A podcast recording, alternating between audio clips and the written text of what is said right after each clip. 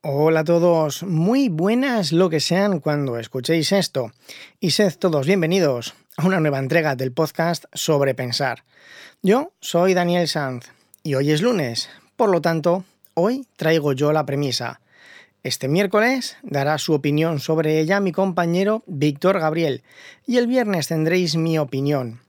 La próxima semana, si alguno de vosotros nos envía su opinión, la publicaremos. Y ahora vamos con la premisa, que vuelvo, digamos, un poco a las frases populares. En esta ocasión es una que tiene variantes.